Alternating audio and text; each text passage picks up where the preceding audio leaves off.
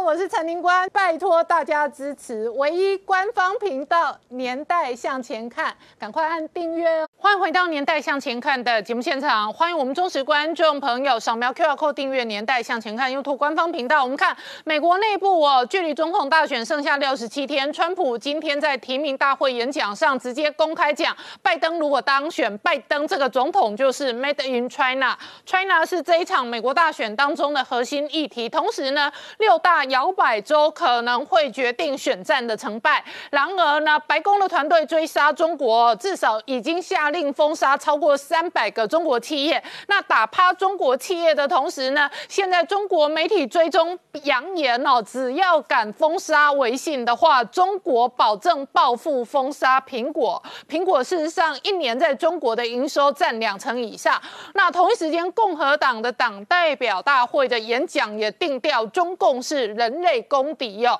那与此同时呢，习近平传出来最新的新闻哦，本人出席了公安相关的公开场合，而且呢重新清洗身边的禁卫军，然后就在这个时间点，数位货币全民监控哦，现在看起来哦扩大布局，而中国内部传出来各式各样的富商大逃亡，这样的逃亡背后会有多大的影响？我们待会要好好聊聊。好，今天现场有请到六位特别来宾，第一个好朋友是法律专家宋承恩，大家，再是吴家龙，大家好，再是财经专家王以龙，大家好，再是朱月忠，大家好，再是吴杰，大家好，再是曾经新闻台北支局长石板明夫先生。大家好。好，我刚刚讲哦，共和党的党代表大会哦，那一连四天，这里头有非常大的攻防。那川普最后在提名的演讲。核心仍然是讨论中国议题，同时他认为拜登就是一个 Made in China 的政治人物。好，老王，刚刚川普直接定调，如果拜登当选的话，中国会接管美国，那拜登本身就是 Made in China 来着。那他呢，如果能够连任的话，他会在强化美国制造。对，我觉得这个川普很棒哦，他发明的新台词叫 Made in China，他给他全新定义，所以以后台湾政坛如果谁跟中共走比较近，我们也可以这样用，就是你 Made in China，他骂人不带脏字哦，我觉得还不错啊，感谢川普爷爷啊。我们看一下川普，那昨天川普其实还警告大家，这个我们前几天前几天有谈过，他说你现在这些海外企业啊，因为我在跟中中国打仗哦，你现在赶快回来哦，如果你不回来，不带给我这些工作的机会的话，那你小心哦，等我当选后，其实他就讲得很白，他就告诉你，他就告诉这些厂商说，我一定会当选，而且等我当选以后，你就没得选哈，我就不会再让你轻易的回来，而且你要回来的话，我要加征大额的关税啊。所以川普其实他他也在预计他自己会当选完，然后告诉这些企业说，你不要觉得我不会当选哈。所以川普这个一这个手段手段是非常高明的。那我们往下看，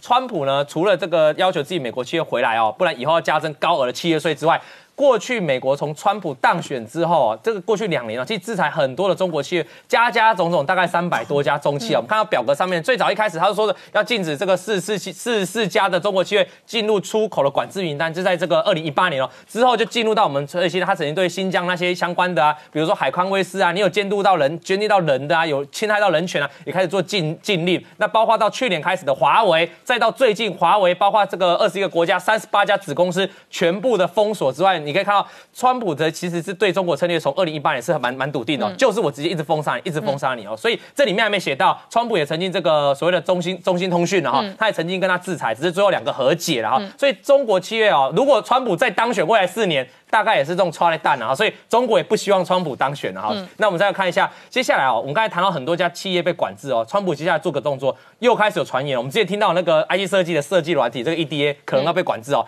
接下来啊，川普要更猛的哦。我不只要让我的让我的台积电到美国市场，我还要直接要打死你这个中国的半导体。我怎么做？我就不让这些半导体这个设备商设备商来出货。大家知道，这个美国的有所谓硬材嘛，有所谓的科磊嘛，对，还有科林研发啊，这些加一加占了台这个全球大概四成左右，四成的这个科技公它虽然爱斯摩是荷兰，它管不到，但它管美国公司就够了嘛。那你要想，中国有三千亿，每年有三千亿美金要从这个美国要从这个世界去进口这相关半导体的这个材料跟这个设备哦，那你觉得对中国打击会不会大？这非常大的哈，这个冲击啊不会小于这个 EDA 的管制。那再来看一下，那中国当然也要做反制啊。反制除了关姐刚才提到，我就他们最近我看到新闻，他们就说，那我就不用你苹果啊，不用苹果也无所谓，他们这样喊嘛。那么现在还有一个 WeChat 呢，我是先来改了哈，我改了什么？We Come，这些大家可以去下对载明，这个你去那个他的 Google Store 跟 App Store，他已经改了，他已经不是 WeChat，他改成什么 We Come 了哈。这我也不知道我怎么想的。不过中国网友蛮有趣，他直接说你你你当川普是笨蛋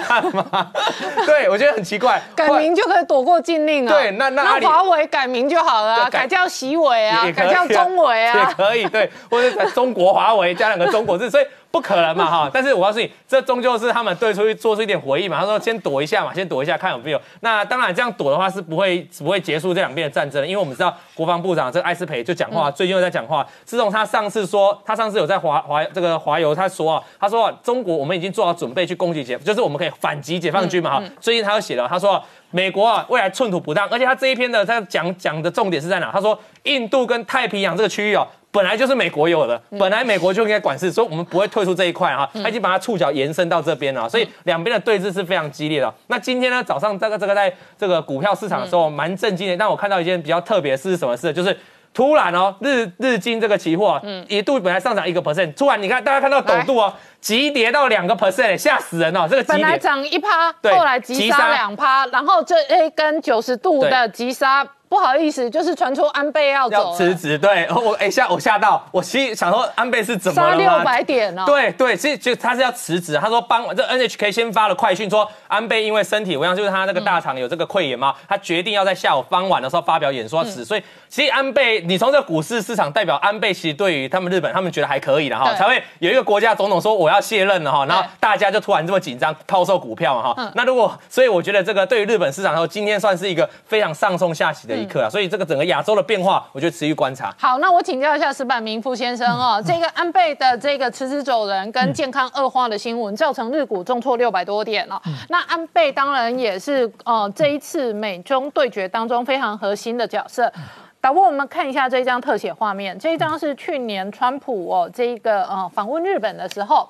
然后这个行程呢，他们两个呢就直接去打高尔夫球，安倍就直接自拍，然后这一张照片呢就直接那个呃在推特上面流传。那很多安倍粉跟川普粉，我都还记得当时推特哦就一直写在一起，在一起，两个在一起。然后呢，安倍跟这个呃川普之间的这个关系是相当紧密的，所以安倍的权力跟位置牵动着非常复杂的关系。对啊，所以说我觉得就是说，其实本来我们我们产经新闻其实是跟安倍关系非常近的，嗯，但是这次安倍的报道好像报错了，就是说因为走得太近了，可能不希望他辞职，所以说在日本媒体都说安倍要辞职的话，我们产经新闻力挺他说不会不会，结果好像是还是还是辞职了。那么在这个日本的历史上，安倍不仅仅是他是任期最长的一个首相，而且确实他留下了一个非常重要的足迹在关键时刻了。那么安倍呢，他的功功过，他评评价他的安倍内阁呢，我觉得他第一刚才讲的这个股票的。呃，他辞职的话，股票会会跌很多的原因就是安倍把日本经济挽挽救回来了，这是一个他的非常好的一个方。就是安倍呢上台的时候呢，正好是日本的民主党是一个一群外行的政党，嗯，呃，在执政，所以经济搞得乱七八糟的乌烟瘴气的状况之下呢，安倍上来以后呢，他说就是说经济再兴呢，就有个最著名的安倍三箭，三三支箭射出来嘛。现在最近媒体有人说，说是安倍这三安倍三箭是李登辉教给他的秘秘诀啊，我估计这是有点美化李登辉了，因为这这三件的内容和李登辉的这个经济政策不太一样。三件是哪三件呢？第一个就是说量化宽松，把日日元呃放出很多嘛。然后呢，第二个就是说积极财政。动出动很多财政，然后第三个呢，就是说发动员民间投资，呃，建出到一个一个成长有成长策略。那大家怎么评价这安倍三三件呢？第一件这个货币政策，嗯，评价是 A 是非常好的。第二个呢是 B，就是财政政策是 B，然后成长策略也没有搞好，所以是 E。A、B 连在一起是阿贝那个安倍的英文名字，这个是大家都都在评价。所以安倍其实不光是经济政策是这样，而且呢，呃，他还有一个很重要的，他就是说战后七十年的谈谈话。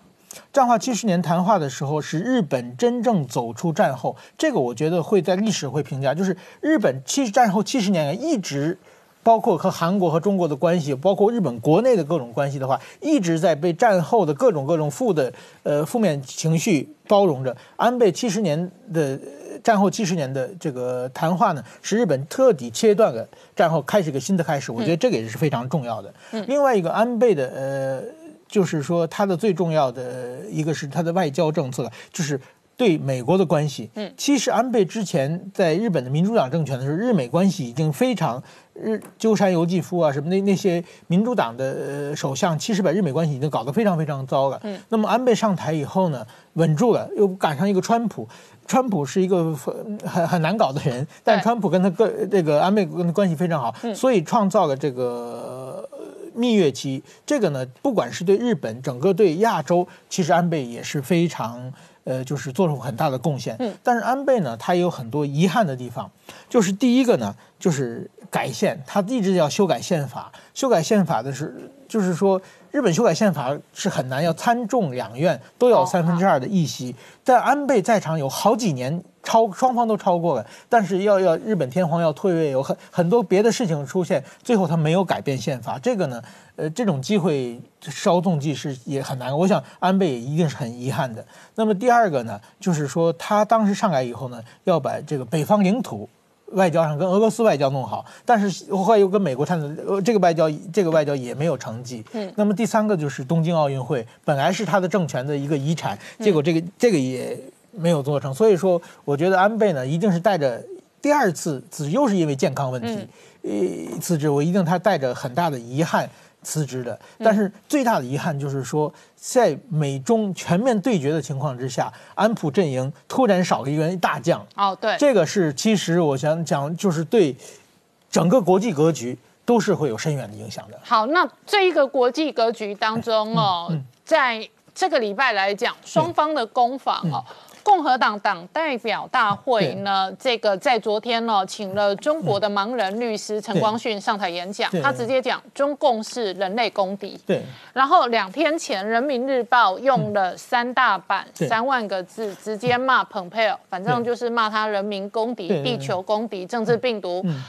那双方互相的攻防，在这个礼拜事实上也更加剧烈了。嗯，对，而且我我其实就是我我很重视这这篇文章啊，我认为这篇文章它的带的信息量、带的意义是非常重大的。就是说，往往外界呢都解释出，突然间又又把蓬佩奥那些就是人给攻击那些话骂出来，把这个变成一种痛斥蓬佩奥的文章。但是说呢，其实骂蓬佩奥的文字不并不多。而且呢，没有新的词，它主要从头到尾一直在解释，就是说，其实呢，这是一种某种意义的讲的，就是说，向国民把所有的现在这个中美之间的问题全部显示出来。嗯，这是一个非常重要的一个信号，就是说，纸包不住火了。过去他总想蒙混过关，总想跟美国买点美国的大豆，买点美国的玉米，这个中美贸易就就就这中美对立就能够混过去，但是。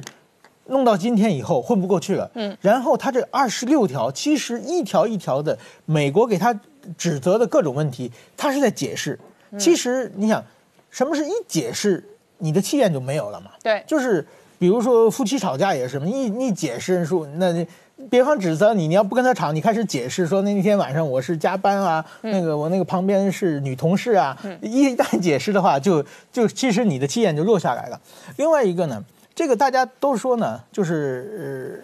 这个访，就因为北戴河会议之后嘛，北戴河会议之后本来是对美示好，然后突然间又骂蓬佩奥，好像是他的外交是有前后摇摆的样子。其实我仔细看这个文章呢，就是首先啊，就是中国要定这种文章，他们叫课题，所以说。蓬佩奥的七七月份七月下旬演讲之后，他们就开始组这个课题，这要很多学者来一起写的，要不停的改稿，不停的改稿。所以说呢，要领会上面的精神。我想这篇文章的话，至少要王沪宁最后决定的，所以说要改了非常多，而且他引用了好多数据，嗯，不能错这种地方嘛。所以说他这个东西呢，是整个现在中共中央把这向一个是向美国解释。另外一个是向自己的国民解释，向自己国民是共产党的干部都要读《人民日报》的。共产党的干部现在其实，比如像胡锡进这些人，这段时间他们其实都失语了，因为什么？他们不知道中央的政策，不知道美国批评你的时候，你应该怎么向国内说。所以说的，这个其实是一交给大家一个课本，以后下边人问你怎么回事，共产党干部就照着这三万字说这个问题是这么回事，正给一个标准答案。那么今后呢，就是说某种换种意思呢，上一次呃有类似的文章呢，是一九七一年林彪事件，林彪事件之后，然后呢有一个叫五七一纪要，那个批判的文章也是全文传出来的，因为就是只要党内有重大动荡的时候，全所有的党员都不知肉身无主，不知道怎么解释的时候，党中央要给你一个。标准答案，嗯，那么这篇文章呢，就是这么一个一种标准答案的意义。那换句话说呢，就是说。中国已经下定决心跟美国要长期战了，嗯，就是短期的，我们就是说以蒙混过，现在持久战了，现在走到毛泽东讲的持久战，对，进入持久战场，而且就是很说明，就是中国虽然期待过去一直在期待拜登，拜登当选，现在看来是或者认为拜登当选不了，或者认为拜登当选，即使拜登当选，中美关系也好不到哪里去。所以说呢，要告诉全体的党员干部，我们要跟美国持久战、长期战。好，我们稍后回来。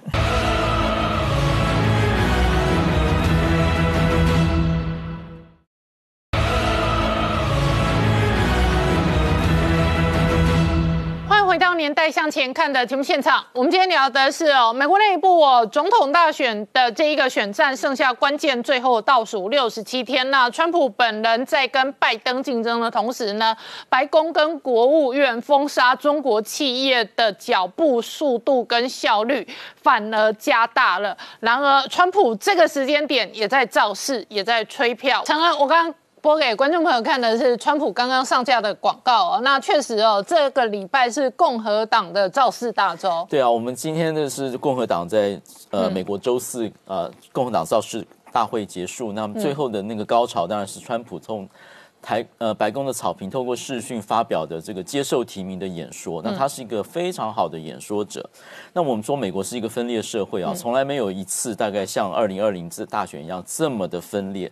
川普今天的攻势呢是非常非常强的，他认为是攻击攻击攻击，他把民主党的还有拜登呢说的一无是处，说他们是黑暗、悲观、极端，然后呢，他们是要救美国的话要选共和党，然后共和党是团结、乐观、有方法，然后呢，还有呢就是提供这次大选的重要性，他们认为说呢，川川普就是说。从来没有一次美国大选会决定美国的未来，像这一次这么样重要。我们先来看一下他今天讲什么。嗯，他先是一个战斗的总统出征呢，他先是讲那个伟大的美国的意向，而且呢，他提到那个战斗的那个精神，他特别提到过去的总统，过去的伟大总统，像泰迪罗斯福或是安德鲁杰克逊，或是像过去的将军总统，比如说格兰特或是艾森豪，还有呢开拓性的总统，那开拓西部的杰弗逊，还有改革的总统在林。肯，那么他就提到说，他们他们在白宫草坪怎么样的这些总统一代一代的传承下来，还有在二战的时候罗斯福怎么样跟丘吉尔在这个白宫的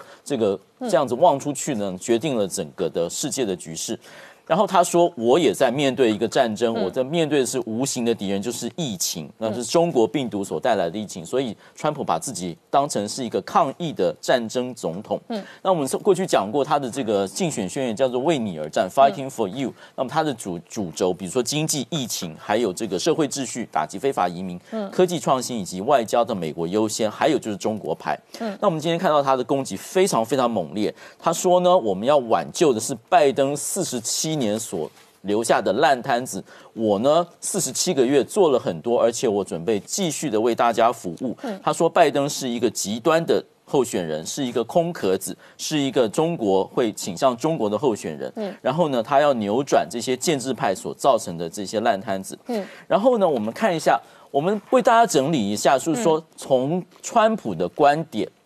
拜登跟川普有什么不同？嗯，当然这边是 according to Trump。然后呢，比如说，川普会让美国伟大，拜登呢是会摧毁美国。他用的是 destroy 这个字，他用好几次，拜登会摧毁美国。嗯。然后政治上面呢，川普是人民的总统，拜登是个建制派。嗯。然后呢，政治倾向上，川普是右派，拜登是极左派。嗯。他们现在，比如说我们上次讲到精锐器也是这样打这个极左派，就是说现在这个组合，呃，比这个这个这个 Sanders 还要左。嗯，然后呢，还有讲到经济的话是呃川普会把工作带回来，拜登是把工作包出去，对在工作中国制造，然后投资呃税务的话。拜登呃，拜登会加税，川普会减税。对然后社会上的话，他是 law and order，安定与秩序。拜登的话是说美国是一个族群分裂的国家。对移民上面，川普说要对移民强硬，要边境管制。嗯，川那个拜登是让移民能够享有社会福利。对然后在这个价值方面，他会把美国的价值带回来，比如说提名保守派的大法官进最高法院。那么拜登是一个比较自由派的价值。贸易协定的话，他不惜退出自由贸易协定，比如说 NAFTA。嗯，那么拜登是一个多边主义者，还要跟中国合作。嗯，那么他跟川普呢是跟中国全面对抗，并且经济要脱钩。今天我们最最大的讯息就是台美要签 FTA，未来可能在川普的竞选语言上会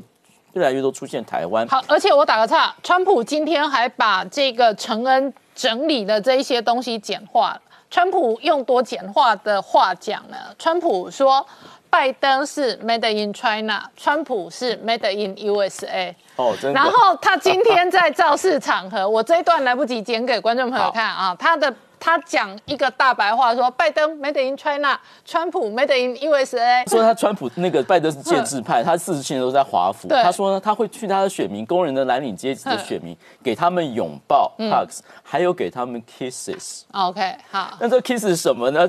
拜登就是会见到小女孩就会抱，就有性骚扰的然后全场就。隔了两秒钟就开始大笑。好，可是我问你哦，川普今天的定调，他说这个是 Made in China，这个是 Made in USA，所以 China 跟 USA 的战争，这个诉诸美国的选民会有用吗？现在就是说，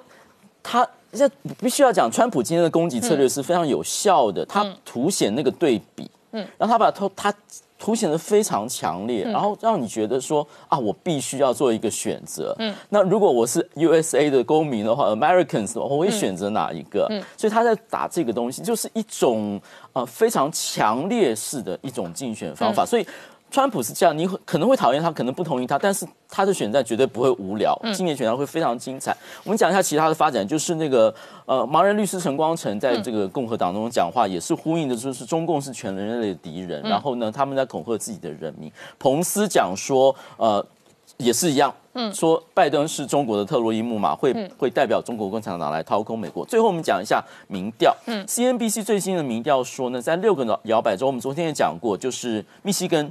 佛罗里达、北卡、宾州、亚利亚利桑那跟威斯康星，嗯，说呢，民调的差距在减少，嗯，本来支持拜支持川普的从四十六到四十八，然后讨厌川普从五十四降到五十二，并且。呃，拜登的领先幅度从六点七降到百分之三，所以他们预测说可能会黄金交叉，而这六个州有一百零一个选举人票，嗯，所以川普如果掌握六个州的话，会选举会翻盘。好，所以这六大摇摆州很有可能决定未来选战的成败。那我请教一下明姐啊，川普今天演讲直接定调，他说拜登是 Made in China，那他是 Made in USA，所以这个是 China 跟 USA 的生死一战。然而同一时间，在西太平洋的军事对立。确实是随时可能开战的生死一战啊！对我们看这一个呃，中国最近哈，就八月份来讲哈，那外界都关切到说，他在他的沿海，从一路从渤海、黄海、东海哈到南海，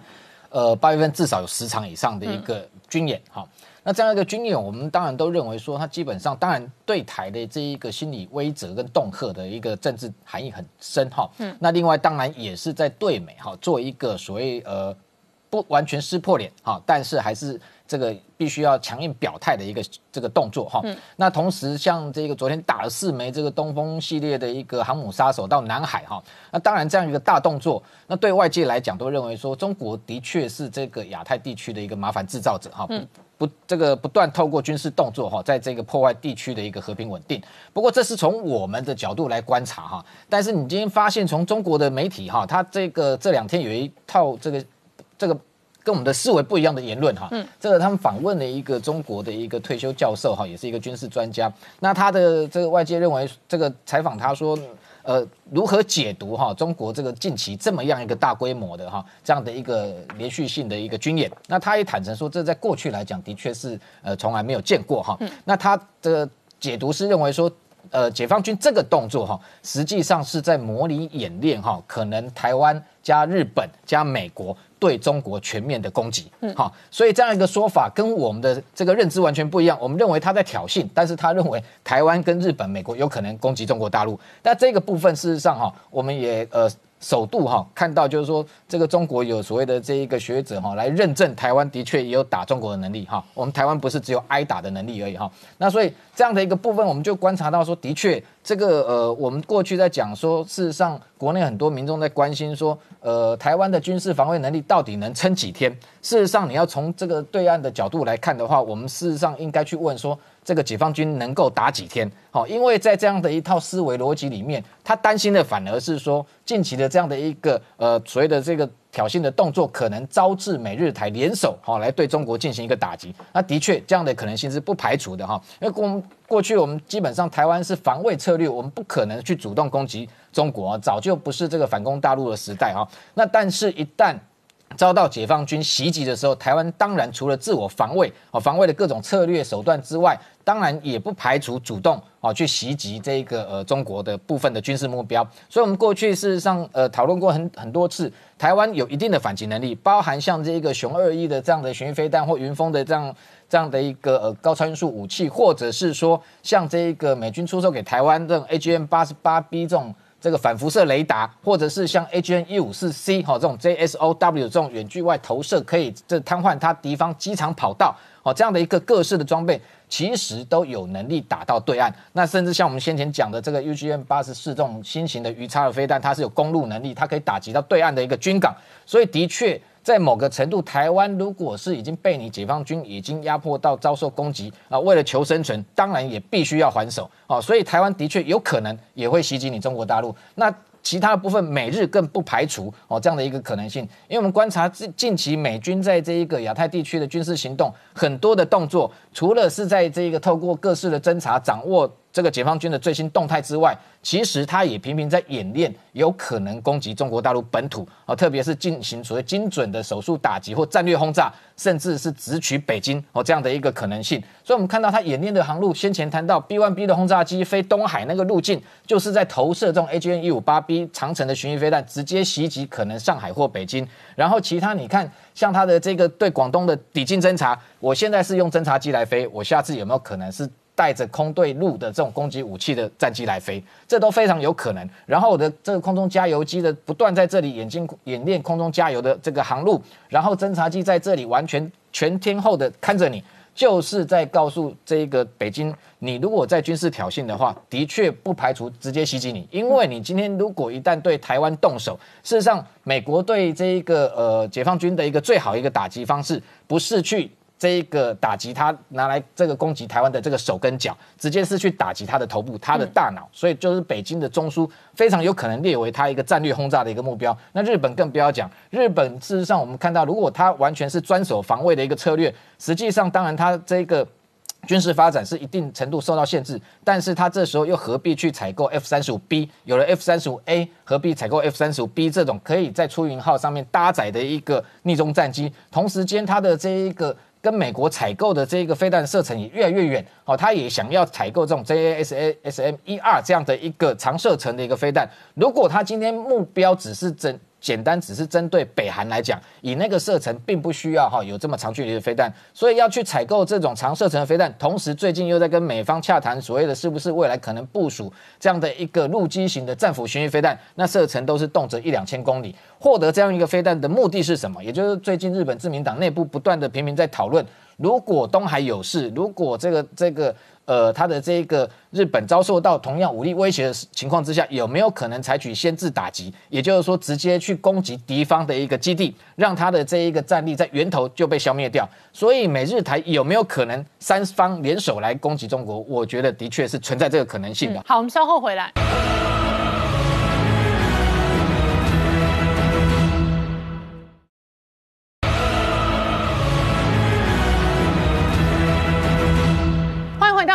前看的节目现场，我们今天聊的是美中关系还在加速、加快恶化的同时呢，川普内部面对的是选战的连任的考验，那中国面对的是四面楚歌的处境。习近平还清洗了周围的公安系统。好，江龙大哥，我们刚刚看到的是习近平对公安系统。的公开谈话，然而呢，这一个公安系统。背后的授旗典礼也有文章。对这个授旗仪式呢，原来公安部门是归国务院管，嗯，但是在这整个仪式里面，我们发现李克强不在场，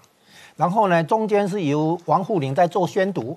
那么这里看出来，可能习近平跟李克强之间呢，呃，也许沟通不良，哦，也许他们有权力斗争，这里呢变成说习近平揽权而不负责，然后呢，步步进逼，让李李克强变成说要更自保。那支持李克强幕后的势力哦，可能就不得不跟习近平提前摊牌。现在我们看出来，习近平明显的在抓权，有强烈的不安全感。那前面有川普，后面有红二代对他的质疑跟批评，所以他他的那个腹背受敌很明显。那结结果呢，他很可能越想维稳，结果会越不稳。嗯，这个他现在有这种怕被突袭、怕被政变这种担心呐，哦忧虑。那所以我们现在看出来，美国在忙大选，中共呢其实在忙着大内斗。那么我们区分成永袭势力跟缓袭势力这两边。那例如江泽民、曾曾庆红这一派，就算是缓袭势力这边哦。现在看起来这两派的斗争呢，可能缓袭势力会占据下风，因为军权还有这些国安系统，表面上都在习近平手里掌握着哈。那么现在最近呢，大陆内部有一些流传，就是说缓袭的这一派江哈江啊曾啊这一派。不断在质疑习的领导里面，他可能透过境外势力来来搞事，给习近平出状况。从香港那个反送中开始，啊，就有这种情况。那么呢，现在呢，有一个说法是说，习近平如果撑过十月的话，嗯，那么说明了反习势力啊，在江江江跟曾这边呢就输掉了啊。那我认为可能不用等到十一月，嗯，可以预测江跟曾反习反习势力这边可能会落败。为什么呢？因为也许。美国不会让习近平崩溃，会按住他，好，因为短期来看哈，只要习近平在位的话，中共是没救，好，那么他是我把他称为百年难得一见的政治奇才，可以一手搞垮中共，好，所以呢，美国可能不乐见说习近平那么快就结束，那么也许美国的策略就是先帮助习近平去清洗对付反习势力，将来再回头来收拾习近平。哦，那么美国会对中共的那个态度呢彻底失望，有一个重要原因就是改革派也不可信任。嗯，过去四十年的教训哦，美国醒过来是因为中共内部的派系分裂其实是假象。嗯，因为呢，改革派从朱朱镕基到温家宝到李克强，根根本不能坚持他们的改革路线，所以美国寄期望的话，哈，等于是一场骗局。那么为什么会这样呢？就说市场经济哈，在没有一个基层民主的这个条件下，最后会斗不过社会主义。嗯，所以中共用社会主义来压过市场经济，来保证江山永远都是红色的。那美国这样看下去，但没办法，因为美国认定哈，共产主义的本质、马列主义这个本质根本没有改变，九十年代都如此。然后呢，中间一度寄期望于改革派能够推动和平演变，嗯，发现不行。所以呢，美国认为只有彻底打垮中共，才有机会重新启动新一轮的和平演变。好，我们稍后回来。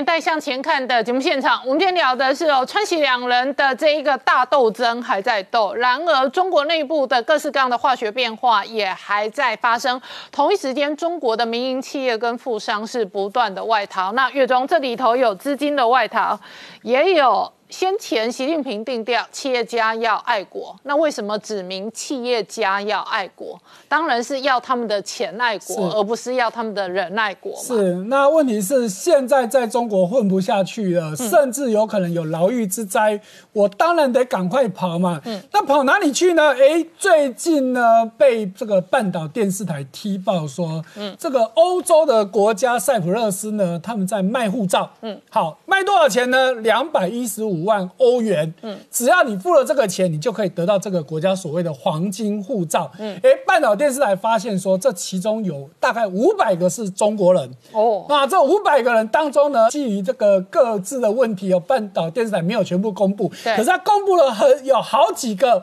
还蛮知名的啊，其中第一个就是这个碧桂园的这个现在的大掌柜，因为他爸爸已经算退休了，就是这个杨惠妍。杨惠妍有一度是曾经号称中国女首富，对，没有错。所以他那所以现在他可能会变成塞浦路斯女首富。好，这要说明一下，其实中国是不承认双重国籍的。那你既然被踢爆，你有双重国籍，理论上你有了这个国家国籍，你就不可以是中国籍了。那当然说归说啦，孟晚舟也有好几个国籍啊，肖建华也有好几个国籍啊。可是中国从头到尾还是认为他是中国人嘛？为什么？因为这些人有钱有势。那现在这个杨惠妍也是有一样的问题。但不止这样子哦，这企业家要逃难，还有另外一个族群叫做高官，嗯，甚至进一步说贪官，嗯，哎，也一堆人。所以大家可以看到。在里面有好几个，嗯，好，比如说你看到这个大代表，然后武汉的这个政协委员等等的政协，嗯。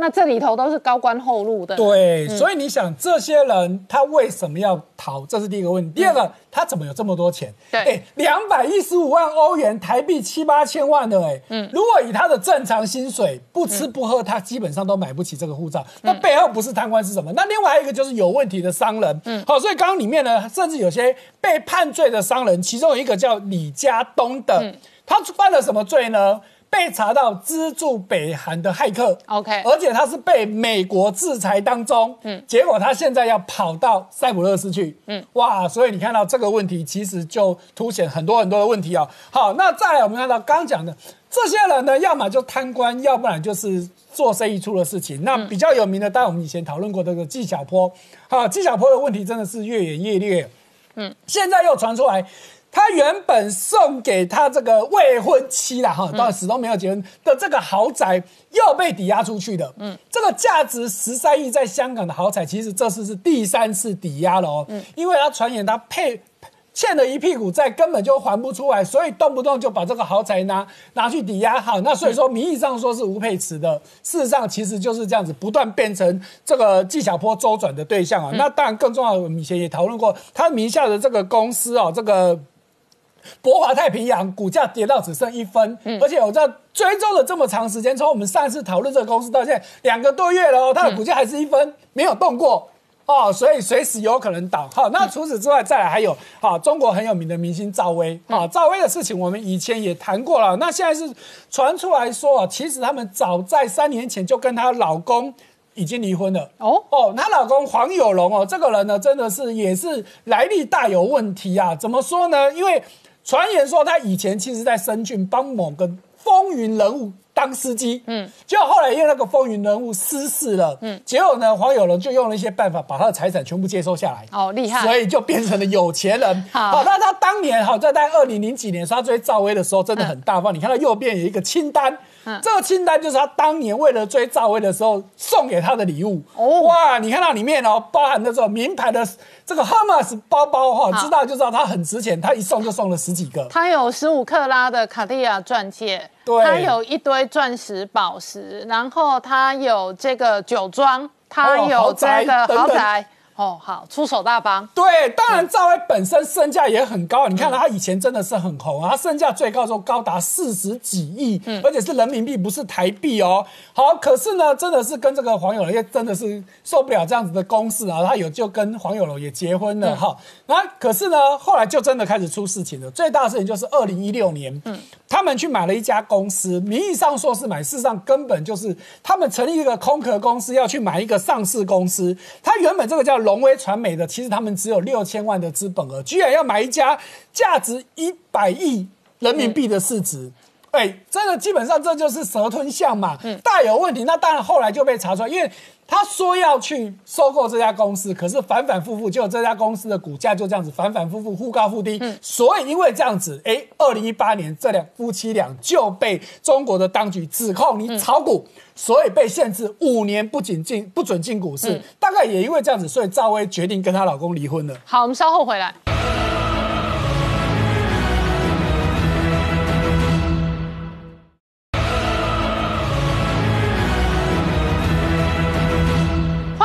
代向前看的节目现场，我们今天聊的是哦，中国事实上哦，习近平开启了另外一轮的内循环，而且要求企业家要爱国，要用钱爱国。但是这两天爆出来的新闻是，塞浦路斯的这一个贩卖护照的这一个案子当中呢，有一大堆中国的富豪那拼命逃，那这一个护照一本要高达台币有七八千亿的护照哦，那这里头曝光了好几百本，是其中包含了和杨惠妍，也包含了很多贪官。然而同一时间，在中国内部，贪官被逮到的话，确实下场会非常的惨烈。对，真的，但是呢，这种事情呢，真的是此起彼落，哈，到一一个接一一波接一波。好，比如说我们现在看到这个华龙，哈，中国华龙是中国四大管理公司，都是中国政府直营的，那个真是财大势大。结果这个华龙的前董座赖小明终于认罪，好，那当然就官方资料说他贪污了十七亿多人民币，我想实际上数字绝对不止哦，因为你光看那个照片里面，他光现金，你看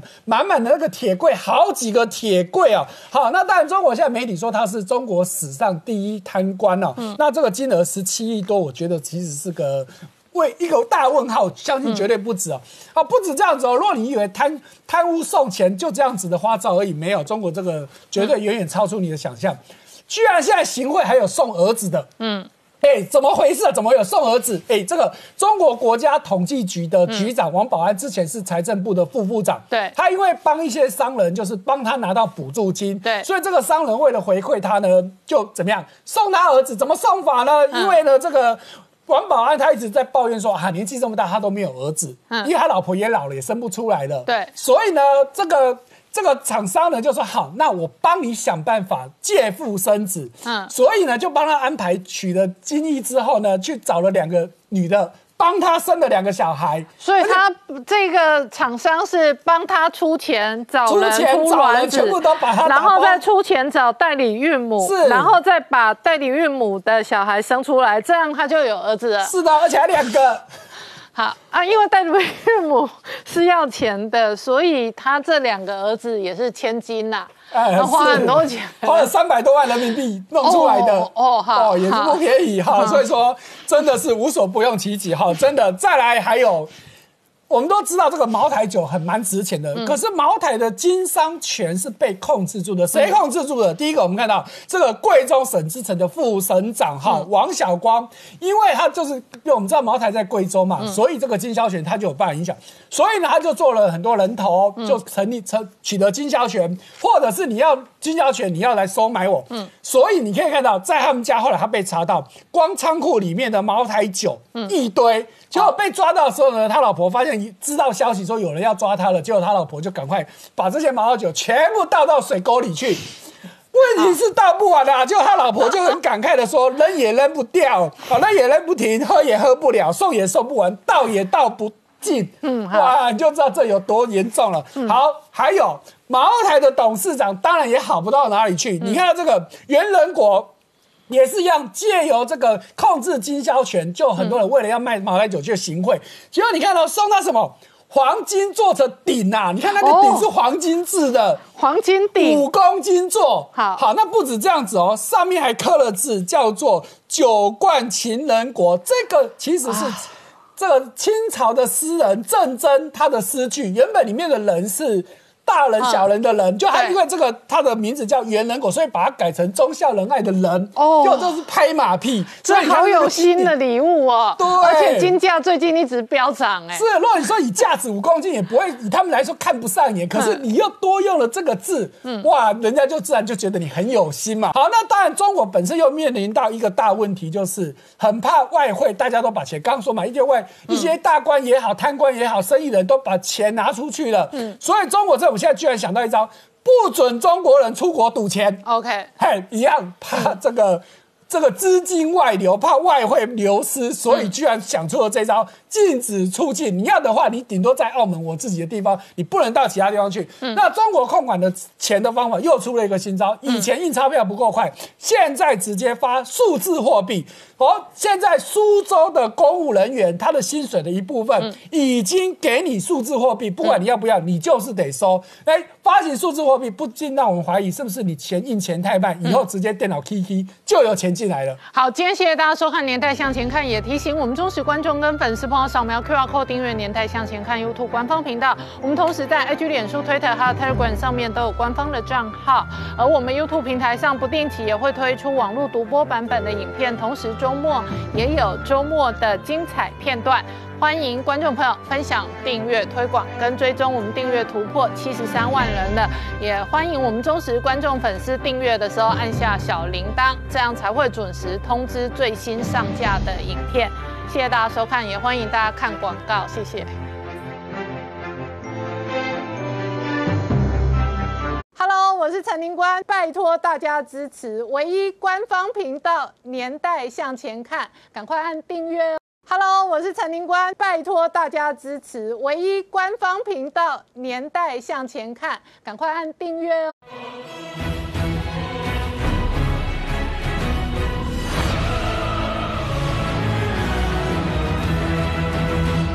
年代向前看，向前看年代。大家好，我是林官，欢迎我们忠实观众跟粉丝朋友扫描 QR Code 订阅《年代向前看》YouTube 官方频道。我们的订阅突破七十三万人哦。这几天呢，美国内部选举哦，只剩下最后关键六十七天。那川普今天在共和党的提名代表大会当中直接演讲，同时呢，指称呢，这一个如果拜登当选，那中国将会接管美国。共和党的代表大会呢，最后的这一个造势场合也直接指控。中共是人类公敌，这事实上是在回应两天前《人民日报》花了三个版面、三万个字哦，直接痛批美国国情蓬佩奥是人类公敌。然而呢，美军呢现在看起来步步紧逼，包含国防部长艾斯培呢发表公开演讲，直接讲到美军寸土不让。这一次呢，美军跟解放军在南海到底会不会交火，是外界观察的重点。事实上呢，这一次南海到底有没有可能？能擦枪走火，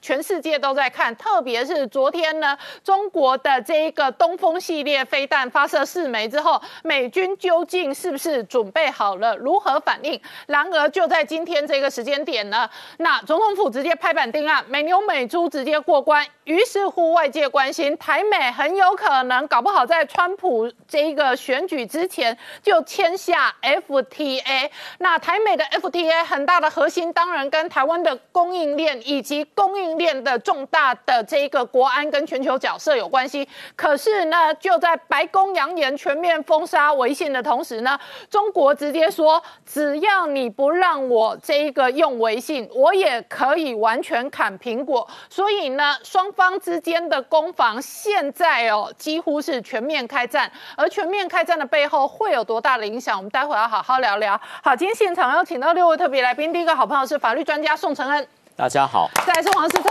大家好；再是台大医师李冰医师，大家好；再是财经专家邱志昌，大家好；再是吴杰，大家好；再是产经新闻台北支局长石板明夫先生，大家好。好，我刚刚讲哦，美国国防部长现在人就在夏威夷，非常凶。前天他是直接投书《华尔街日报》，他说呢，对抗中国解放军，美军已经全方位准备好了。那今天呢，透过美国之音，他直接讲，美军保证寸土不让。好，是从刚刚看到的是美国国防部长艾斯培的公开讲法，他说呢，对抗中国，美军保证寸土不让。对，讲到“寸土不让”这四个字的话，让我们想到哇，这这是何等强硬的这个字眼啊！好，那我们讲到事实上，目前中国跟美国之间的这个关系呢，除了经贸还有一点往来之外呢，在军事方面来说，可以双方已经积。几乎到了一个撕破脸的一个状况。嗯，我们叫艾斯培呢，前几天他投诉这个美国华尔街的时候，他说的非常清楚：世界上有两种军队，一种是效忠国家的，像我们这种美国；另外一种是效忠中共的这种。他就说把它切割开来，他是劝奉劝世界上其他国家呢，最好跟解放军离得远一点点。他同时说了，保证美国在各方面陆海空网络各方面会全力的碾压对手。那意思当然就是要碾压中国大陆嘛。好，除了他投书这个华尔街日报之后呢，他今天又。就讲的非常清楚，他说对抗这个中国大陆的时候呢，他说中我们是态度是寸土不让，而且他说呢，你中国大陆要守护你的这个国际的秩序，还有国际遵守国际的这个规则。他就说呢，在过去一段时间呢，中国大陆享受了包括说像自由世界或是自由贸易的好处，但是呢，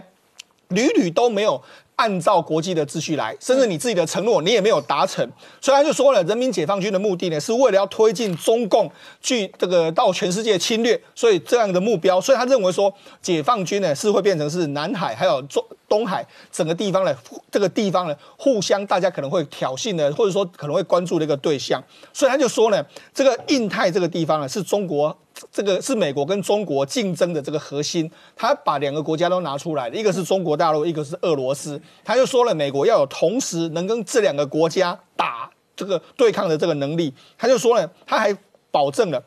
美国有责任呢，发挥所谓的主导作用。嗯，长期以来，我们都是一个太平洋国家，也是一个印太国家，所以他说的非常清楚。目根据目前的这个太平洋事件，还有印呃还有这个印太事件，他会。他会管到底，他就说我们不会向任何国家让出这个地地区，连一寸土地也不会。嗯。所以他讲讲的当然是相当强硬嘛。那你可以看到中国大陆的反应来说，或是中国大陆这几天的动作，他也没再跟你客气啊。他这几天不是根据这个美国的说法，是他试射了四颗这个导弹到了这个南海这个地区嘛？那试射到南海这个地区，你说南海周边国家会不会会不会跳脚，会不会反应？不论他是不是针对美国，南海周边国家一定也是感觉到威胁嘛。所以艾斯培对中国大陆的指控呢，其实中国大陆也很难去自圆其说。好，那除了这个之外，当然大家会关注的就是台湾。目前我们要怎么去做这件事情？嗯，那刚好在昨天的时候呢，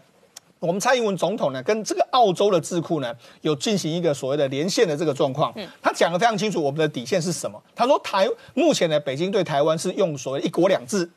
那一国两制其实就是逼我们接受这个中国大陆的制度。他说我们这是不能接受了。台湾原本就是已经存在的国家，北京也从来没有管过我们，所以也没有所谓的统独问题。他认为说未来的两方两两边的这个协商能够用透过平等、呃和平、对等、民主对话这四个原则，就是他一直上台讲的这四大原则。嗯，然后他认为说，其实呢这个两方面的两岸冲突的可能性呢，其实是当然是慢慢的升高，但是他希望说避免擦枪走。火的情形，然后他希望中国大陆能够按照。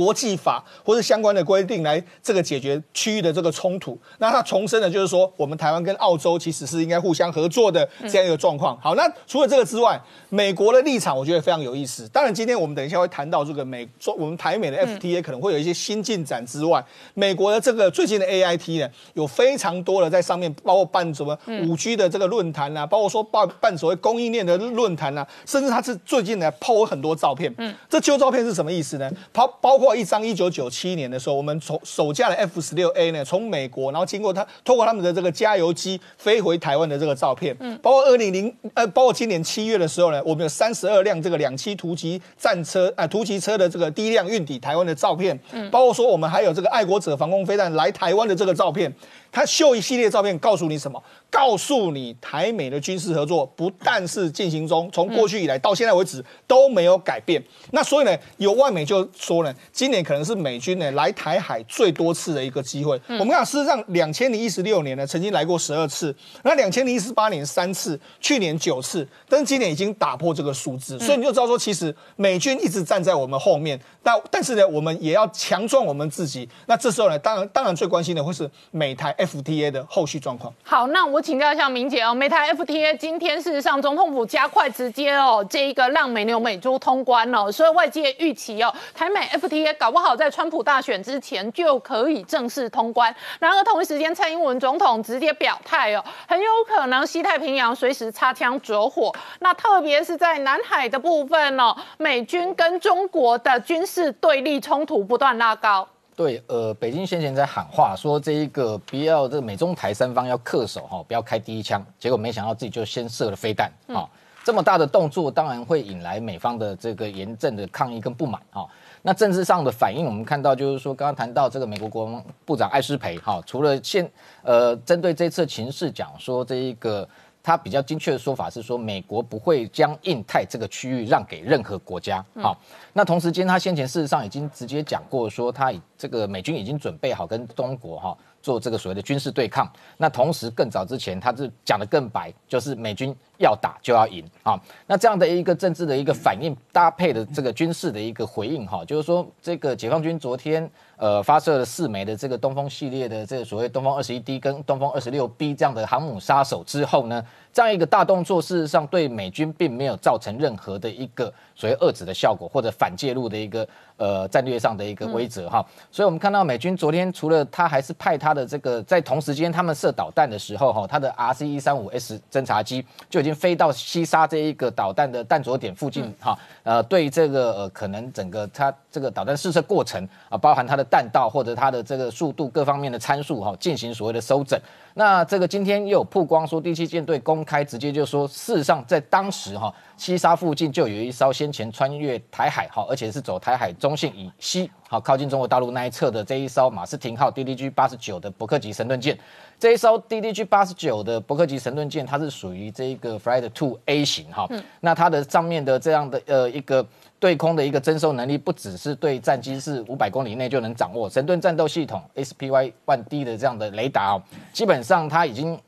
呃，性能上它是可以追踪导弹的这个航机啊，所以等于说它已经早就在那里等待了啊。那这样的一个解放军要打导弹的一个动作，哦相信美军在先前我们看到它这个电侦机、侦察机各种的这个。呃，每天不断的在这个中国大陆沿海哦地形进行抵近侦察，那早就应该就已经掌握说，它的东风二十一 D 的飞弹发射车应该已经出来在做所谓的战备前的一个测试哈，相关的应应准备。所以等于说这整个试射的过程，我相信美军早就一清二楚，而且就在那里实际上等待 等待他这个把导弹打出来，然后把他所有的所谓的参数给收走。那除除了美国之外哈，一个从空中收他的一个弹道。飞弹的一个参数，那另外在海上哈也对它做侦测。台湾事实上，我们的这个新竹乐山的这个长城预警雷达也发挥了很大的功能。这一次等于陆海空哈，等于说。三维对这样的一个东风二十一 D 的这个飞弹的一个这个试射过程，应该都是有精确掌握哈。因为一九九六年台海危机的时候，那时候台湾还没有办法掌握所谓的这一个解放军它的这个弹道飞弹的一个行踪跟能力哈。后来因为这样子，所以克林顿政府他才这一个售台所谓的长城预警雷达哈。那这长城预警雷达基本上它侦测范围是大概可以远达两千五到三千公里之远哈，等于说。中国大陆从沿海到内陆，哈，这样相关的只要有这样的一个弹道飞弹，它特别是它在爬升阶段的这个部分，哈，它都几乎可以完全掌握，然后提供这个我们自己防卫上的预警。那同时间应该某个程度跟美方也有合作，哈，所以情报交换上面，我相信这也是台美合作的一个重要管道。同时间刚刚谈到说 A I T 曝光的这个呃过去台美军事合作的一些照片，我觉得这背后事实上都有很深的一个战略意涵，特别是它贴出哈所谓的。呃，除了早年这个一九九七年那时候，呃，首批 F 十六 A 哈从美国本土直接呃可能途经夏威夷，然后进行空中加油飞回台湾这过程的一个空中加油照片。那更重要的是，还有另外一张是这一个台湾的 F 十六战机哈，有部分二十余架是留在美国的陆克基地受训。那中间也看到他用这个 KC 一三五的加油机在为台湾的 F 十六战机加油，而且先前他们 KC 一三五加油机不断的在台湾东面的这一个航道哈。为他们的 B one B 的这个轰炸机进行空中加油，事实上它就是一个加油航道，在那个区块，事实上随时台湾的战机如果能够上去配合的话，基本上都已经会空中加油能力的情况之下，那这样子美台直接哦，在这个暂时哦进行所谓的合作，这个已经事实上已经有一个这个契机在那边，所以这样的一个照片背后有一个很深的一个战略意涵哈。那同时间我们看到就是说，这个昨天也传出说，这个美国可能会出售台湾哈一批这个数量我。呃，军方没有这个公开，但是我们评估从采购的金额来说，大概至至少也是几百枚的哈规格的这样的一个呃这个陆基型哈暗字型的这个鱼叉飞弹。那这个暗字型的鱼叉飞弹，我们现在外传可能采购是 UGN 呃八十四 N 哈 Block Two A 这样的一个呃陆。这个这个从地面发射的鱼叉飞弹，那外界会质疑说，哎，我们台湾事实上过去我们已经有空射型 F 十六可以挂载，有这个舰射型，记得舰上面也有，我们甚至有潜射型，我们是全世界哦具备最多型鱼叉飞弹的一个国家。现在又买暗制型哈，等于是可能应该是全世界的鱼叉飞弹的使用大国哈。那这样的一个目的是什么哈？那当然就是说，因为呃过去美台之间战略高层对话，我们了解就是说，美方希望在台湾在军事采购案上面要顾虑一个首要一个条件，叫做集战力，就是说你。不要去采购一个时程拖很久、很久才能交货，可能十年后才能拿到的装备。你最好是可以拿到，马上尽快就能够获得装备，而且是不对称战力。那飞弹来讲，像鱼叉飞弹，它这一型来说，它基本上就是可以有力精准打击海上的船舰。那特别是解放军它的船团，如果从渡海过来的时候，可以对它做精准打击。所以这样的一个飞弹，当然。呃，我们国国这有国造熊二跟熊三超音速反舰飞弹，但是它量产时程是呃相对有限哈，所以这一批飞弹它等于说出本来哦，它的目标是要能够击这个击杀渡海船膛百分之五十，那这个国安高层认为说可能不够，所以要把它提升到百分之七十五，所以就是把数量增加，所以这个预算增加到八百一十亿的一个规模哈，而且它交货时程可以提早到二零二二年哈，相较于其他武器来讲，可能可以比较早拿到手，同时更重要的是说这一型的鱼叉飞弹。它还有更大的一个功能，就是说它是事实上跟美军航舰上面哈部署 F S 八挂载的的这个对海的这攻击的这 SLAM S L A M 的飞弹是有相同的功能，就是说它有对地攻击能力，就是说它除了海面目标之外，它对于沿岸的一个陆上目标的一个打击，指挥所、碉堡，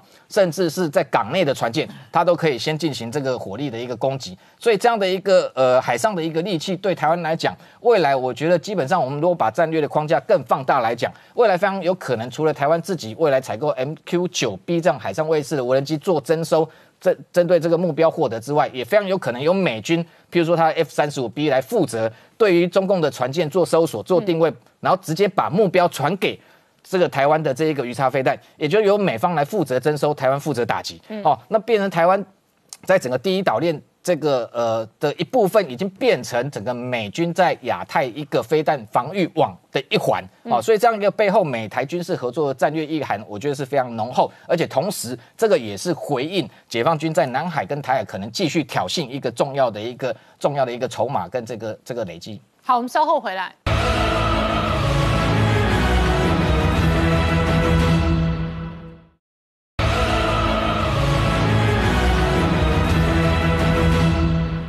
年代向前看的节目现场，我们今天聊的是哦，整个南海局势哦，美军跟解放军的冲突现在是逐步的对立拉高。那美国国防部长现在人事实上在夏威夷哦，他直接公开演讲，强调美军寸步不让。今天呢，就连蔡英文总统呢，在国际对谈当中也提及随时可能擦枪走火，而且呢，时局发展的更快的是，今天白天哦，这一个中午左右传出来安倍请辞之后呢，日本股市直接急杀。重挫了六百多点。同一时间呢，台湾立刻总统府丢出一个新闻：美猪美牛过关，整个时局是快速的变化。好，我请教石板明夫先生，刚刚看到的是蔡英文总统的谈话。那美中在南海的军事冲突现在看起来一触即发，可是同一时间呢，川普最好的印太太平洋的朋友是安倍，安倍今天也传出请辞的新闻，整个太平洋的局势是风云变色。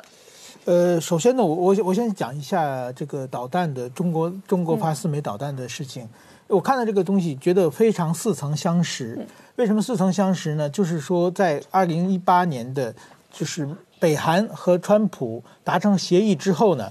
北韩就是表面上已经放弃核武器了，嗯，但是说他不停的发短距离的导弹，嗯，然后他是什么呢？他就是说。我想好，我发导弹的话会让你川普不高兴，但是不踩你的红线，不至于让你打我。为什么会这么做呢？就是凡是独裁者，其实他们的思维是一致的。独裁者最害怕的不是外边的敌人，而是内部的敌人。他是靠暴力和谎言治国的。那么习近平呢？他是给中国全体人民一个强国梦，但在这个强国梦的时候呢？突然间，现在美国不停的挑衅他，美国的飞机直接飞到你的上空，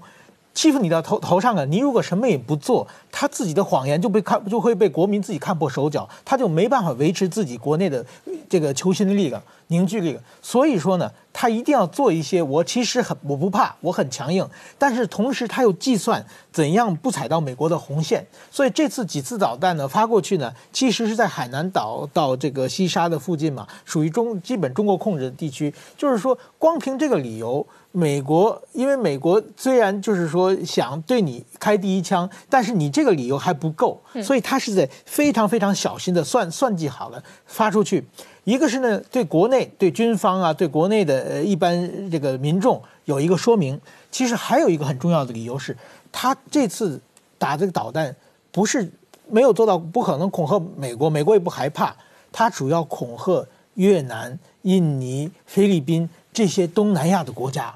他就觉得跟这次在现在台海说是在台海四海演习威慑台湾一样，他就是说美国惹不起，但是你们这些小弟不要跟他闹事，对不对？我收拾我你们弄不好，我还是要弄你们的，所以他要。放这个事情，把大家威慑威慑住东南亚这些小国。嗯，那么其实看到最近的这个国际关系呢，我觉得一个是发射导弹就很很像这个北韩的金正金正恩，呃，好像是他们这个司法想法逻辑一样。另外一个看最近的国际上的大外交呢。就好像中国战国时期的合纵连横一样，嗯，合纵连横当时有一个苏秦的，有个叫张仪的，有一个叫公孙衍的，现在呢有一个叫杨洁篪的，有一个叫彭培欧的，还有日本的一个茂木敏充，嗯，他们到处去游说，在扩大自己的地盘，嗯，然后呢去挖自己的这个墙角，比如说呢，呃，现在呢就是说。看对站队啊，是就是很明显。这次中美对局完全呃对冲起来呢，五月份的时候呢，有一个支持呃台湾加入 WHO 的一个投票。当时呢，二十四个国家支持支支持台湾啊，支持台湾呢。但是二十四个国家里面呢，含金量并不是很高。为什么呢？有十五个是台湾的邦交国。嗯。然后呢，真正的跳下来支持台湾就日本、美国、加拿大，这是八九个。这个世界上的主要国家，那么这是五月五月二十几号，然后呢，蓬佩奥就开始全世界游说，对，加入我们反中联盟。对，过了一个多月，七月三号的时候，这次香港投票，香港国安法，全世界投票一个投票，嗯，支持中国的百五十三个国家，以古巴为止，那么反对支持香港的二十七个国家，这二十七个国家里边呢，台湾的邦交国都不在里边。对。台湾的邦交国就是拿钱办事嘛，像这下次 没事，他们都是小国，就是这个事情没拜托我，所以说我也不这不不这没必要得罪中国嘛。这些人基本全撤掉了。那么，真正二十七个国家，就是说美国、日本和欧洲很多国家，但是说呢，有很多国，这个剩下的那个五十三个国家都是中国收买的嘛，像北韩啊、什么叙利亚啊、什么，还有好几个重要的国家是投的弃权票。对，比如说一个韩国，嗯。一个新加坡，一个意大利，还有包括这次我们要要来台湾的捷克也是投的弃权票，那是为什么呢？还是害怕中国嘛？那么杨洁篪就前前不久就拼拼命的跑到了呃韩国去，又要跑到新加坡去，然后呢下星期要去欧洲，他就是尽量的把这些中立国家拉过来。嗯，那所以说呢，就是战国时代的时候，那个怎么说呢？就是一个是要。秦国、秦国和反秦国嘛，韩这个一个是这个，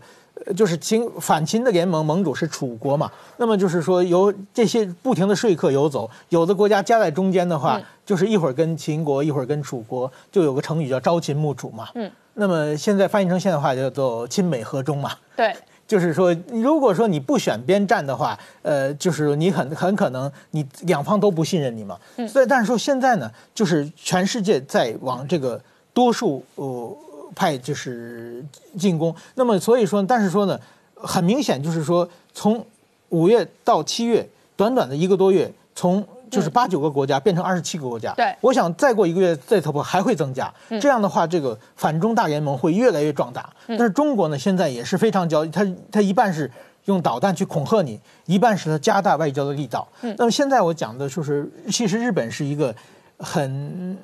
就是值得担心的地方啊。对。日本因为今天安倍请辞哦，那安倍请辞，日股立刻重挫。对，那安倍这两个关键字立刻变成搜寻热门字。对，安倍事实上是这几年来哦，在日本执政时间、掌权时间最长期的内阁团队。对，而且安倍是川普哦，在西太平洋几个政治领袖当中最亲的好朋友。对，所以安倍下台谁接棒，可能会影响到日本的战略。对，所以说日本安倍这个人，所以所以安倍呢，他就是说，他首先在很多的大的理念上。比如说追求自由、追求民主、追求法治，还有反共，嗯，还有亲台，这些就是大家都说三观正确，安倍是五官端正，好，五官端正，对不对？但是说对台湾来说啊，但是说呢，安倍的下边的传出的有可能的接班人的话，像安倍这么五官端正的人不多。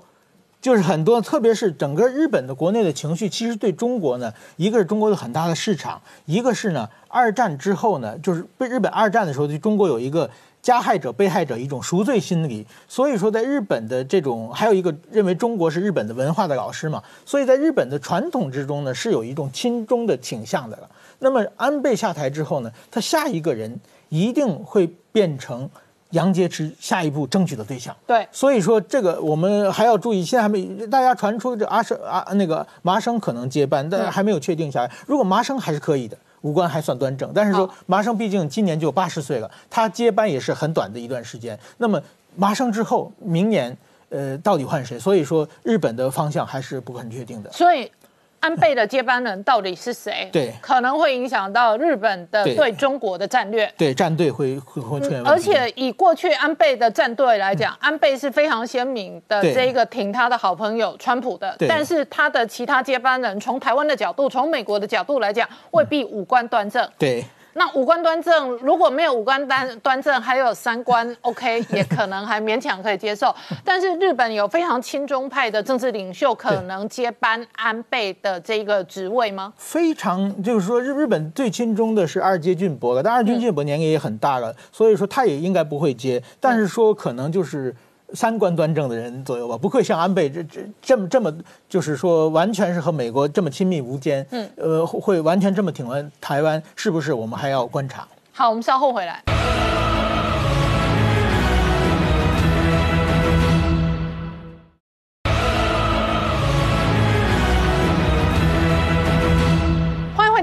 向前看的节目现场，我们今天聊的是美中在西太平洋，特别在南海针锋相对的同时呢，美国国防部长表态，美军绝对寸土不让。但是同一时间哦，这一个国际形势在演变，安倍的请辞造成了这一个哦西太平洋的震撼啊。在这一个时间点，事实上呢，那在台湾总统府今天下午召开记者会，直接哦通过过关美猪美牛，那这当然是为台美的 FDA 来铺陈。现在总统府已经呃跟律呃。民进党的立委邀请他们要来争取支持，那我们准备要正式修法来通过这件事情。那这件事情，台美 FDA 必须从一个更大的角度来看。那么就是说，呃，现在的 FDA 是关于台，当然是关于台美贸易，就是特别是针对呃美国的工作机会。跟美国的产业的市场，那么他们希望能够打开台湾的市场。第二个对台湾也是有利的。那么 A I T 现在是全面性的跟台湾合作，嗯，包含科技，包含产业。那么这个也是对抗中也是有意义的。所以现在是整个是安全性的问题。美国在各种文件中间，比如说蔡英文刚刚当选的时候，呃，莫健就拜访他，然后美国商会也拜访他，他就明示的呃明白的表示说，呃，台美应该要。更稳固的关系是要建立在 FTA 的上面，然后呃，其实在美国方面的动作也是向来是这样子，在去年十二月的时候有呃三分之二。将近三分之二的这个联邦议员写信给这个美国的贸易代表，叫莱特美兹、莱特海兹，说呃要跟台湾来签订 FTA。莱特海兹的惯性的回答就是说，有一个主要的问题就是美猪美牛的进口。然后呃六月的时候他又这样讲，所以美猪美牛进口我们必须要来看说它的历史是怎么样子。它主要关于说是瘦肉精的问题，就是说有呃。掺的这个瘦肉精，把它掺入饲料中间，如果在牛肉中间或猪肉中间的残余量，那么台湾能不能进口的问题？那么在过去其实呃一直在吵这个问题。那美国的态度是认为说，其实你并没有没有科学的证据证明说这样的残留是有害的。嗯，所以他们在这个国际组织中间其实通过了最低的呃可允许的就是十 ppm。嗯，那么其实台湾一直希望能够临近零。零检出量，那我必须要提说，哈，今天的总统府的声明其实很清楚，说要顾。要顾到国民健康，对，也就是说，在经过风险评估之后，呃，含有瘦肉精的牛肉跟猪肉的被食用，其实不会影响人类健康。第二个是要顾到国内产业，就是猪农的问题。还有标示可能要清楚，对所以将来这个美猪、国产猪或者呃日本猪、伊比利猪都会有产地的标示的这个行政部门的新的考验。必须提几个，一个是蓝营的反应，因为呃，其实美猪经。跟美牛问题今天会在这样子，嗯，呃，其实过去是二零零九年跟二零一二年的时候，其实在国民党执政之下，开始准备让它进口，开始让它进口的。嗯，然后所以其实我觉得蓝营现在应该要顾及整个国家的利益来考虑这个问题，而不是用一个政党呃对立的问题。第二个是我们让好，那行政部门加快台美 FTA，另外一个布局是 ECFA 到底会不会破局？台美的 FTA 也可能是铺陈超前部署 ECFA 的预期的破局。这是一个非常非常大的对比。那么台湾当然不希望 ECFA 破局，是中国一直在威胁说 ECFA 要破局。嗯，那因为每一次就是说，比如说啊。台湾惹他不高兴，还有这一次就是关于爱奇艺还有这个台湾淘宝的问题，就是管制中资的问题。嗯，那他又又来威胁说 a 法要要要取消。其实其实这是给台湾人民一个选择，就是说我们是需要去仰赖中国市场，然后去看 F。ECFA 其实 ECFA 的经济效用其实我们是可以辩论的，其实并没有那么大，还是说要跟美国全面发展更密集的贸易的关系。嗯，那么另外一个新闻是我们值得注意，就政党法修正是昨天在那个内政部中通过政党法修正，未来会有草案。我们简单讲一下，政党法是在二零一七年才开始实施的。嗯，然后它就是呃今昨天通过修正案，其实它关于三个部分，就是政党能不能呃有效的运作，然后它是不是公平。工作运作的环境是不是公平？还有就是财务的问题。嗯，那我们看一下关于这这个。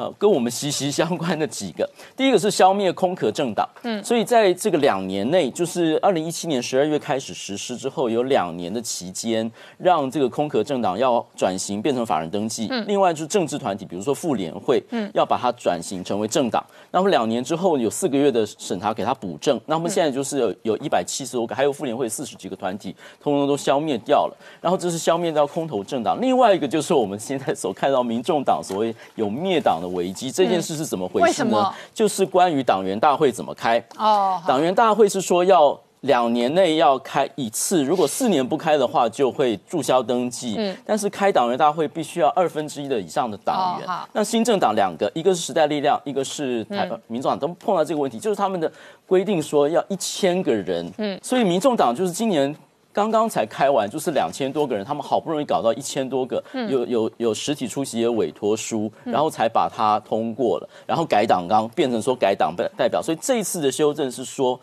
只要你三百个党员以上就可以选党代表来开大会，把他这个灭党危机给取消掉。最后一个是。红色跟黑道，嗯，如果是你的政党负责人或是政党选任，比如董事或是咨询委员、资委的话，如果你会牵涉到违反国安法或是违反这个组织犯罪条例的话，你会被负连带责任。这是这次政党法修正的重点。好，那刚刚讲到的是台美 FDA 的进程，今年可能加快。那另外一个外界观察的还包含 e c f a 是否破局。那我请教一下邱博士，同一时间另外一个加重的是，美国商务部直接放消息说，可能扩大一。一切的半导体的这一个管制，使得这一个全球输出到中国的半导体管制令可能更加的严格。在今年八月十五号的时候，美国商务部呢就提出来，就要把华为的这个禁令呢从九月十四号开始。那现在目前股票市场一直在停留，然后一直在盘整，甚至呢今天是演出了这个下跌的这个状况。那这个跟美国商务部的这个八月呃十七号的这个禁令呢是有关系的。对。然后来我们来看 D R A 的这个。哎，我打个岔哦，如果禁令很严谨，有没有可能台湾很多这个过去接红色订单的生意，通通都全面这一个被管制？对，我觉得这个有两个风险。嗯，第一个就是说，把今年的景气看得非常好的这些厂商哦，它可能会有一些库存。嗯，另外还有产能过剩的这个问题就实现了。那实现了之后呢，当然敏感的投资人呢，在这个地方不。不敢买进，所以说呈现一个僵持的这个状况。那第二个，您刚刚所提到的这个扩大的管制呢，它是分成三个层面。它原本是在只有在晶片的部分，那现在连感测器、连这个封测的部分呢，都开始管了。那中国大陆的这个呃产业有多大呢？它其中那个晶片大概有八千七百。多亿的这个人民币，那另外 IC 设计方面呢，大概有一千多亿。嗯，那那再来就是在这个封测方面呢是比较低的哈。所以这样一个状况的话呢，呃，使得这个呃半导体的这个产业呢，在中国大陆呢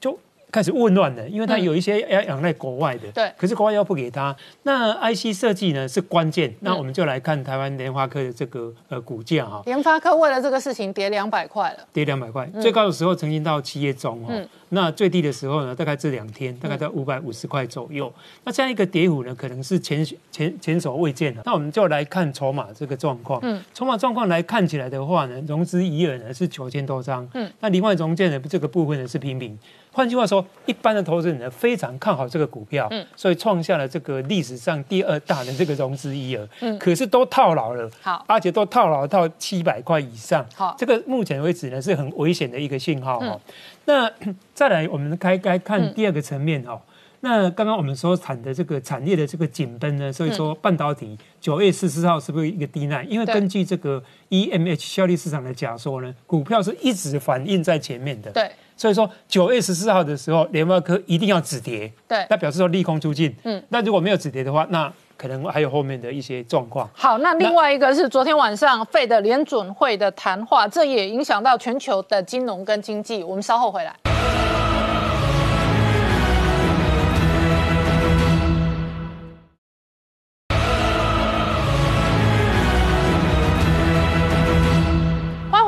年代向前看的节目现场，我们今天聊的是美中现在关系哦，这一个加速恶化，美军哦扬言寸土不让的同时呢，台美加快 FTA。那这个志昌博士刚刚讲到，这里头有国际经贸跟全球产业链，以美国为首的核心的重新归队跟产业链的重组。但是另外一个外界关心的是费德的谈话。那昨天的这个会议当中呢，由于出现了这个 QE 哦，无线电的这个 QE 要继续做。所以呢，在包尔方面呢，他就提出来一个叫做平均通货膨胀率。嗯，这个大家可能都没有听过。这个如果说你验证这个呃当初呃呃三次 QE 的时候，你就知道说，当这个呃 PCE 就是核心物价指数达到了百分之二之后，就开始收缩资金，就开始这个退场哦。那目前呢，Fed 可能不愿意这样做，所以说 Fed 把这个通膨的目标呢，不是说你达成百分之二我就 stop，是。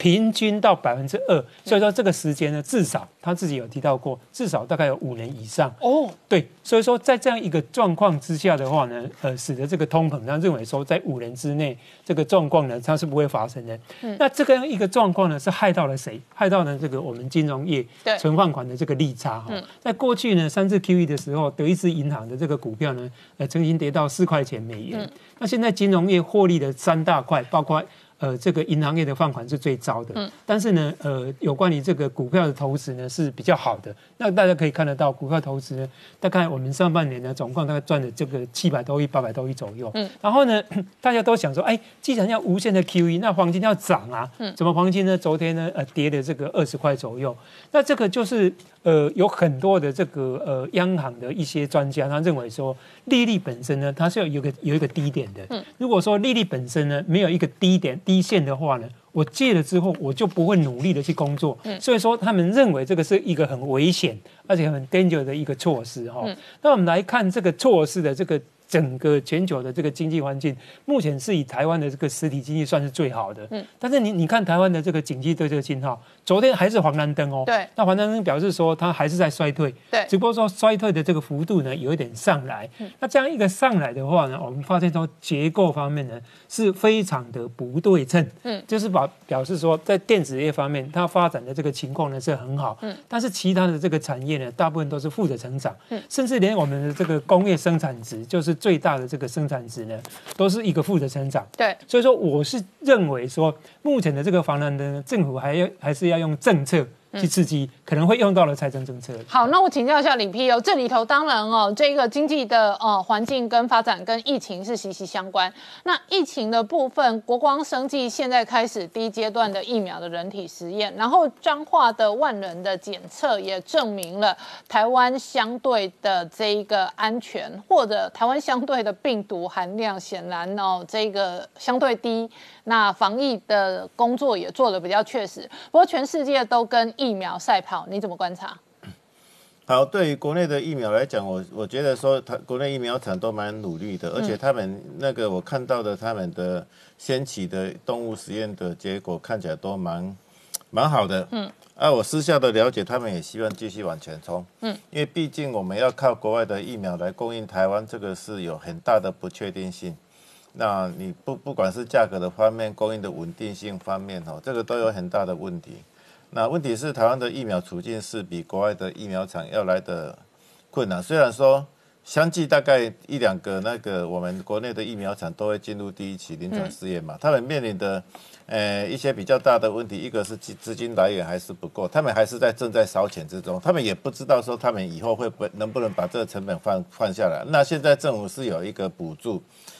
可是他，我据我了解，这个补助他们认为是不够的啦，因为他们还是必须要有一自己的资本要把它投进去，它不是完全的补助。那就那这个东西的话，就是，诶，可能希望政府更积极的哈，就就是把它投资在我们国内的疫苗产业，就好像我们投资在科技业、投资在农业发展等等这样子，把它视为是我们，诶，国家经济还有国家安全很重要的一部分。那这当然，另外另外一个就是说。哎，国内的疫苗要成功，一定要经过第三期临床试验。嗯，好，那现在第三期临床试验是所有疫苗厂最大的困难，所以我们会看到说，那个国外的药厂，它就是要三万人、要六万人的实验，而且它已经抢先去流行地区去做试验的，而且他们现在正在说案个案案例之中啊，他们这要一段的时间，一段的很更大量的成本，比动物实验还更大量的成本要投入，你才能够做第三期。那台湾。疫苗已经有点落后了，那他开始可以做第三期的时候，不知道是几个月以后的事情呢？我们有没有办法去做这种大规模对照的临床试验，去找几万人来做呢？这个是另外一个非常大的一个呃未知数。嗯，那当然台美关系很很很很紧密，而且呢，我们的疫苗厂其实跟美国啊、跟国外都有合作关系，要不然我们单打独斗也没有。办法得到现在的一个成果。我们其中一间疫苗厂的合作对象就 Moderna，对不对？对，其中有一个就是 Moderna，而且 Moderna 今天有一个消息说，他们第三阶段人体实验当中，在老人人体内引发了免疫反应，这是好消息吗？应该算好消息嘛，因为我们一开始的人体试验一定是找那些健康族群，嗯，没有小孩子，没有老人家。那我们知道说，像流感疫苗在老人家保护效果会比较差。真的，所以嘿，就是因为老了以后，免免疫免疫系统毕竟是反应比较差，比较消退。那所以他那个社会有人质疑说啊，你这保护保护年轻族群，那老人家是一个重症死亡的高危险群，如果他没效的话，你这疫苗的那个效有效性就会打折扣啦。嗯，哦，所以他已经做过了年轻试验者试验以后去做老人家的试验，啊，当然就是一个。有点令人鼓舞的消息啦，就是说你不要唱衰我这个疫苗哈，我这老人家也会有用。嗯，啊，再过来其实还有儿童这个族群。现在我所看到所有第一期、第二期临床试验，全包括第三期临床试验都是十八岁、二十岁以上。对，最最低最低是十二岁以上。对，所以儿童族群要打到疫苗要更久的时间。嗯，好，因为一开始的那个。这些疫苗或药物的临床试验，大多是不会找儿童来做试验，都是成人先做完啊，看来没问题才才会去做儿童。那还好的就是说，新冠病毒感染在儿童是比较轻，发生率比较低，重症也低，死死亡率也低。不过终究看起来就是说，这个病新冠病毒是不会离开这个世界的了。终究这个这些疫苗厂还是必须做儿童族群的研究，然后让我们的儿童呢也能够得到疫苗的保护。好，那李皮，我再请教你哦。另外一个是，呃，陈时中曾经评论说，这个病毒的发展很有可能是流感化。然后你在本节目当中，你讲你的判断是感冒化。那通常，呃，时序走到这里是八月底了，正常情况下，呃，在台湾其实是十月初就会开始打流感疫苗了嘛。那今年是不是，呃，会鼓励大家？特别是老人、小孩、高风险族群都尽量去打流感疫苗，还是鼓励大家全民都去打？打流感疫苗会不会降低我们呃，或者帮助我们控管这一次的武汉肺炎的疫情？好，就是其实不管哪一年，我们都鼓励大家去打流感疫苗。嗯嗯。啊，我们也一直在讲说，除了公费接种的对象以外，大家我们也鼓励大家去自费接种。嗯，因为我们知道说，不能打流感疫苗只有六个月以下。因为打了流感疫苗没有效，那六个月以上的 baby 也可以打，可以嘿，六个月以上就可以打，啊，它是有效性的问题，而不是安全性的问题。嗯，那美国在两公元两千年就开始建议全民打流感疫苗，它是所有六个月以上的人，他不管有没有高风险的因素，他全部全部都打。这个也是因为二零零九年 H1N1 新型流感的震撼，嗯，它一下子席卷过来，造成经济、健康、医疗大量的损失。那他说哈。他们的工会流感疫苗对象大概是涵盖了大概百分之七十几的人口，嗯，剩下四分之一的人口没有涵盖到啊。这四分之一的所谓年轻健康没有潜在疾病的，呃，所谓的健康人呢，他们打流感疫苗也有效益啊。你得了流感以后，你可能就是没有办法工作，要请假，那工有很多成本的损失，而且你的你即使年轻人有时候还是会有重症并发症的发生，所以他就全部打。其实我们台湾可能以后也会慢慢走到这个地步了。不过在目前为止，以我们的成本效益跟我们台湾的财政能力来讲，我们还是针对高危所谓的高危险的的族群，或者是高传播的族群，就是像学生哦，他会传播病毒，哎，去打工会的疫苗。但是如果不在工会的项目里面，我们一直都是鼓励大家去自费接种。那会不会今年大家抢购变成疫苗缺货？有可能，因为我们每一次有一个。有一个疾病发生的时候呢，大家就会抢购相关的疫苗。嗯，像以前禽流感发生流行的时候，我们流感疫苗接种率就提高，因为大家也搞不清楚禽流感或者流感。事实上，人流感疫苗是对禽流感是没有用的，可是大家就那时候疫苗很快就打完了。啊，那现在的新冠疫情呢？我不我不认为台湾会有诶，不太有可能会发生第二波疫情。我们因为我们防得太好了，彰化彰化血清研究就已经。显示说我们防得很好啊，而且他那个所谓的抗体阳性没有以前没有被确诊，但是抗体阳性的个案，其中有三个是接触者嘛，啊表啊他为什么会被叫来验抗体？因为他们曾经被调查过，表示说我们宽列的调查对象是蛮有效的，我们有把他抓住啊，啊且抓住，即使我们那时候没有诊断出来，但是他被要求要居家检疫啊，哦，所以他对我们社会就没有危害性，他即使没有被。那个确诊出来，他是没有出来啊，他的可传染期就过去了以后，他才会出来。这就有点像我们要入境要不要普筛一样，反正十四天的传染的那个居家检疫，其实对我们的新冠病毒的疫情是控制最重要的。好，那下一波，我觉得台湾可能还是维持我们的检疫手段非常非常有效，我们还是会零零零零零本土本土的那个爆发流行的机会是很少的。但是就是说，万一啊你是有跟谁接触了？或者是你有发烧了，并并发肺炎，可能就会引引起大家说，哎，你会不会是新冠病病毒肺炎的顾虑？你就要去做隔离病房，增加医疗成本，对你来讲也是一个损失，你必须被隔离。啊，可能就要又要居家检疫十四天，哦，这个会造成我们那个其实是间接社会成本的支出，嗯，啊，所以我们是呃，新冠认为说还是今年的秋冬天特别鼓励大家去打流感疫苗，因为它可以减轻。如万一疫情发生的时候，我们医疗体系的负担也会减轻，我们可能会带来的困扰。好，所以现在可以预测，今年年底的流感疫苗、肺炎链球菌疫苗，可能都会蛮多人去打的，不管是公费或者自费。然后至于对于武汉肺炎的疫情，可能就要等到台湾有大规模的安全而且有效的疫苗的施打。那在此之前，我们很多防疫跟边境的管制，可能都不大会松。就是说不大会放松。我们一开始觉得说，我们希望能够放松了哈，啊，希望能够放松的话，它的前提就是我们那个有国家已经完全像我们一样好。嗯嗯。可是我们现在看起来就好像没有啊。嗯。纽西兰啊，那个什么，那个越南好像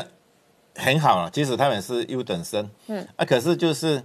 他有时候又又那个莫名其妙的又有一波流行出来哈，所以。我觉得就是说，就是因为国外的疫情没有办法消弭，所以我们的那个边境检疫就是没有办法放松，这个是很不得已的。虽然它会伤害我们的经济，但是我觉得说很多人就是因为伤害经济，所以一直在说我们要放松、放松境外管制。我觉得我这我对这个是完全反对的，因为你要知道说。这个星星之火可以燎原，你放松了以后，只要放一两个进来，让它变成本土感染的时候，你想想看，我们台湾马上又开始要严格的管制，嗯，甚至说不定有些地方要完全封锁。我们要做大规模的接触者的调查，万一真的台湾有一个本土群聚感染的话，我们会面临现在纽西兰再来、越南再来，下所面临的倾向。纽西兰的那个一个城市。那个奥奥克兰嘛，哈，他就是因为这样子，他说又开始采取封城的措施了。所以一旦有一个漏网之鱼的话，对台湾的经济又会是重伤。它的重伤会远比你开放那个或者是那个减轻我们入境管制的严的那个严谨度呢，他所付出的代价是非常非常大的。所以边境管制是不能放松的。好，我们稍后回来。